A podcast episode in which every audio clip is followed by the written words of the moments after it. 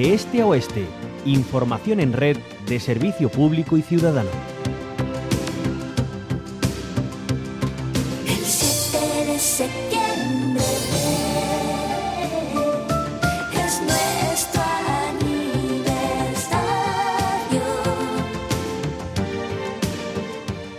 Además del aniversario al que canta Mecano con este clásico, el 7 de septiembre es el Día Internacional del Aire Limpio por un Cielo Azul.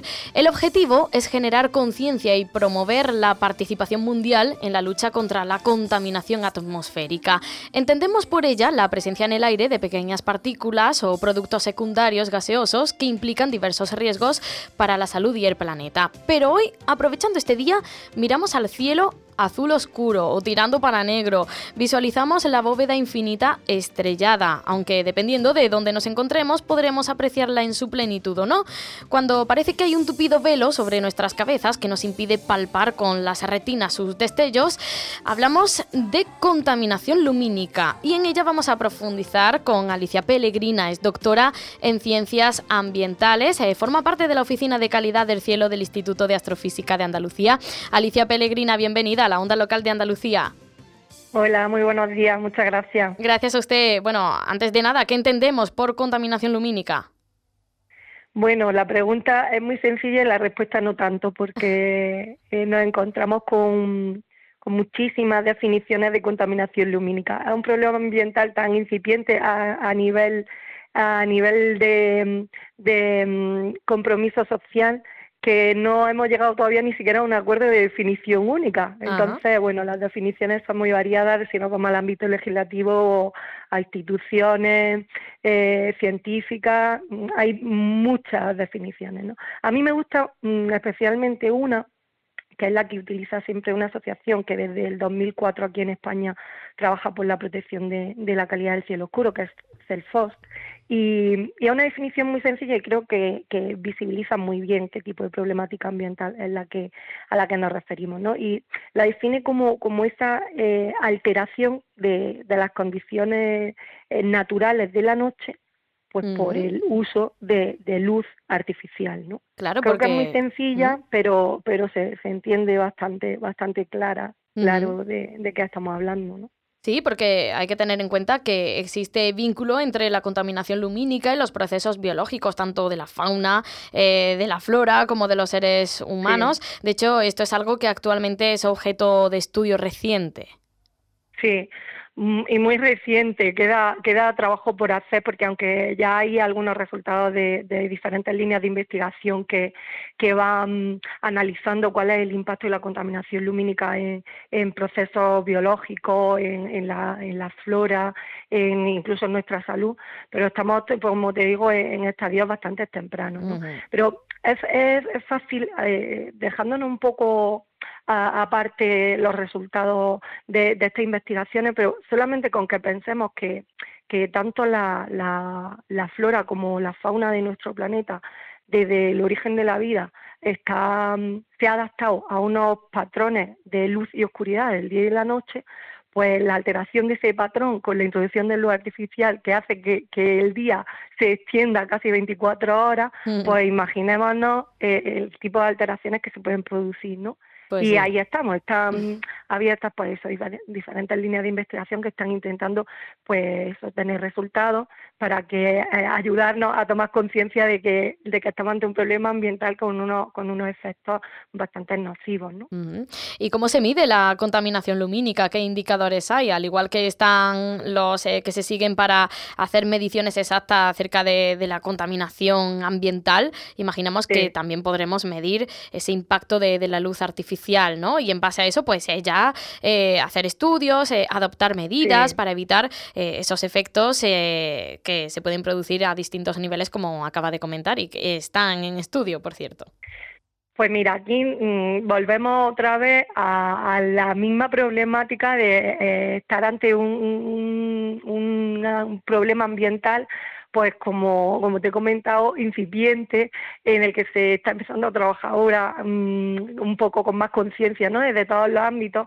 Entonces, eh, volvemos a encontrarnos que a diferencia de, otros tipos de contaminación, como puede ser la contaminación del aire o la contaminación acústica, en la que ya hay una tecnología eh, desarrollada, hay una metodología, y una normativa que, se centran en, la medida de la gente contaminante, pues cuando hablamos de contaminación lumínica estamos también como con, el problema de una definición única, ¿no? Aquí volvemos otra vez a encontrarnos que no hay una metodología eh, consensuada a nivel internacional y definida para la medida, no hay unos indicadores que estén normalizados y estandarizados. Entonces hay un poco también de, de, caos en este sentido. ¿no? ¿Cómo, se, ¿Cómo estamos midiendo ahora mismo los niveles de contaminación lumínica? Pues eh, sobre todo se está midiendo una de las manifestaciones de la contaminación lumínica, que es el brillo artificial del cielo por la noche, a lo que te has referido al, al, comienzo cuando me ha gustado mucho, has dicho ese velo que, que cubre nuestras cabezas, ¿no? En vez de ese cielo estrellado. ¿no? Pues eso que es lo que se conoce como brillo artificial del cielo nocturno, pues es lo que normalmente se utiliza para indicar si un cielo eh, eh, se mide, para indicar si un cielo está contaminado o no. ¿Y qué se utiliza para medir ese brillo artificial del cielo nocturno? Pues se utilizan unos aparatillos que se llaman fotómetros, ¿no? Porque utilizan eh, una técnica astrofísica que es la técnica fotométrica para medir el, brillo de ese cielo y, eso es lo que se utiliza mm, habitualmente. Hay dos fotómetros que son los que más se utilizan, uno que se llama SQM y otro que se llama TESS, y son muy, muy simples porque apunta al cielo con el aparatillo y ya te dice la medida te indica la magnitud de, ese brillo artificial que se mide en una unidad em, que es eh, la magnitud por segundo de arco al cuadrado. ¿no? Eh, Eso eh, para medir el brillo artificial del cielo nocturno. Luego hay otras técnicas que se están em, empezando a utilizar que,